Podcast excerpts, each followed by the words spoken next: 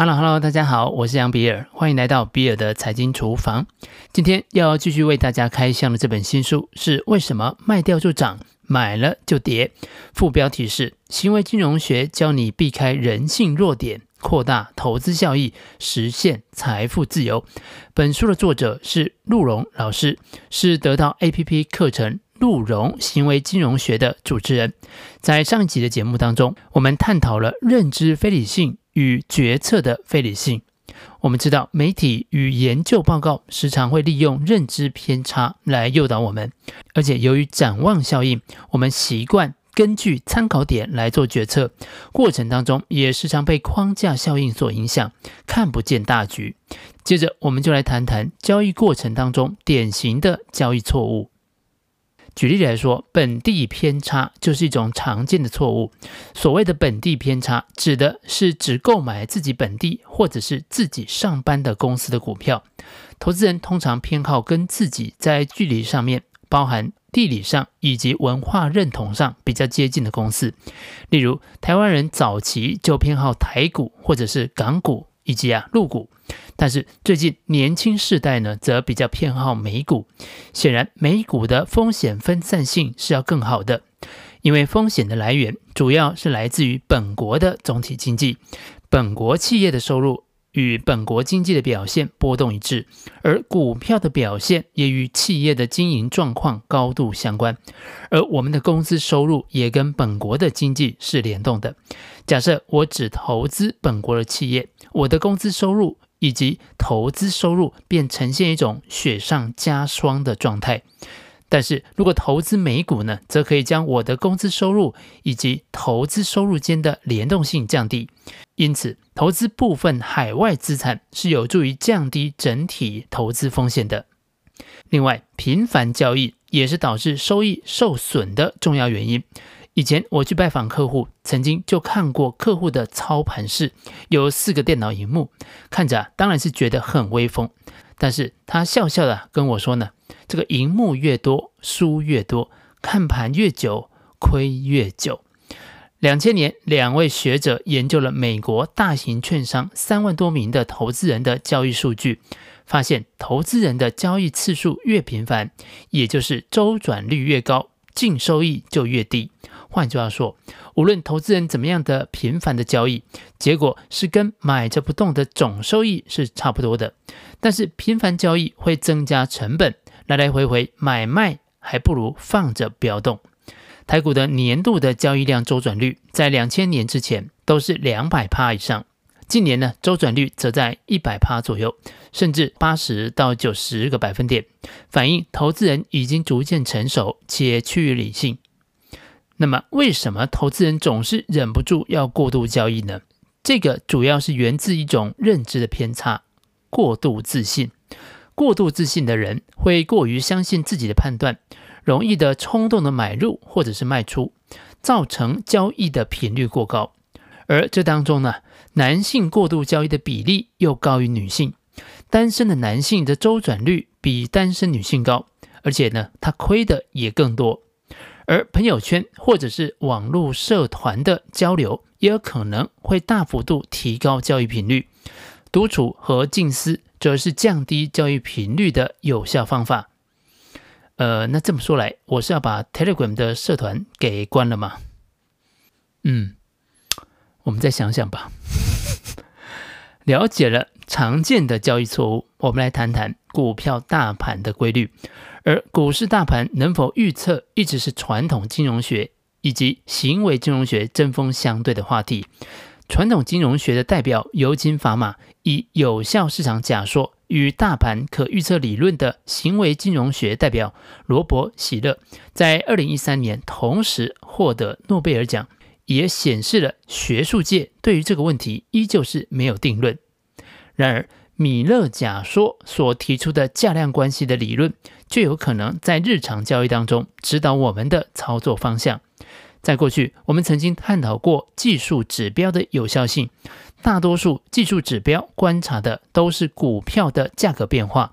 不管你用多少种技术指标，都在同一个维度里面使用相同的信息，其实无法带来更多的效益。而这个时候，米勒假说就可以让我们从另外一个维度来观察市场的变化。你可以先想象这个问题：A 觉得股票很贵，应该要卖出；B 则觉得股票被低估了，还有机会上涨。那 A 与 B 啊，各自坚持己见，谁也说服不了对方，结果就是成交。因此啊，米勒假说的第一个重点就是交易量。反映的是投资人的意见分歧程度，交易量越大，也就表示意见分歧越大。米勒假说认为，均衡的时候，股票价格一定是被高估的，因为价格是反映了乐观者的预期。这句话非常重要，它有两个前提：一个是投资人的意见分歧，第二个则是市场对放空有某种程度的限制。第一个条件很容易理解。比如说，悲观者认为股价十元就很高了，因此只要高于十块钱，他就愿意卖出。乐观的人则认为股价至少应该涨到二十块，只要股价低于二十块，都愿意买入。那第二个条件就是，各个国家的股票市场放空难度都是高于做多的。比如说，在台湾，放空需要具备信用交易账户的资格。同时，针对个股放空，需要准备股价九成的保证金。有的股票你想要放空，也没有券可以放。所以，因为股价放空有限制，因此最终股票将由出价最高的乐观者取得。因此，米勒假说认为，当市场达到平衡的时候，股票价格一定是被高估的，反映乐观者的情绪。而并非像理性理论所说的反映所有投资人的平均预期，也因此利多出尽等于利空这句话是有学理上的根据的。在利多的传闻期间，投资人的意见分歧最大，股价被极度的高估。随着利多被证实成为新闻，投资人的分歧消失，股价也就跟着回落。具体我们有什么指标可以判断投资人的意见分歧程度呢？最稳健而且最简单的指标就是周转率，也就是交易量除以流通股数。一段期间的周转率上升，表示分歧的程度上升，可以买入；周转率快速的下降之后，则可以卖出。而我自己的观察则是呢，股价持续的创新高，而周转率没有创新高。那便可以分批来出脱。我在文稿当中放了一张上市公司周转率与大盘的关系，有兴趣你可以点击文稿来看看，它们间呈现一种正相关。这样关系的另一个理论是大笨蛋理论，或者我们可以用音乐传球这个游戏来做理解。那为什么投资人偏爱短期的快速交易呢？以及这种交易行为将使得价格偏离基本面到何种程度呢？大笨蛋理论是哈里森和克莱普斯在一九七八年所提出的。这个理论对价量关系的结论比米勒假说更加的激进，认为在均衡的时候，股价会超过所有人的预期，包括乐观者。短期内交易越频繁，资产价格就越高，就好像是音乐传球游戏当中，一瞬间，只要后来有人愿意用更高的价格买走你手上的股票，你就可以把球给丢出去。即使现在你认为这档股票乐观的估价是两百块钱，你还是会犯傻的去用两百五十块去买，然后呢，预期有个比你更傻的人会出三百块钱。大笨蛋理论可以用来解释近期台股出现的 DR 之乱。DR 也就是外国上市公司在台湾挂牌的股票，在国外有母股，台湾交易的则是它的分身。理论上，本尊跟分身的价格应该是要接近的，但为什么台湾交易的 DR 可以被交易到比本尊还要贵上百分之一百，甚至百分之两千的价格呢？其实，投资人对 DR 的认识可能是一知半解，但是他们相信有更傻的人接盘，想要以一个非理性的价格买入，然后快速的卖给那些更傻的人，就像是音乐传球的游戏，只要快速的交易。不要让那个球落在自己手上，便可以赚到钱。由此可见，音乐传球游戏是需要流动性的。流动性越高的证券或者是市场，价格越有可能被高估。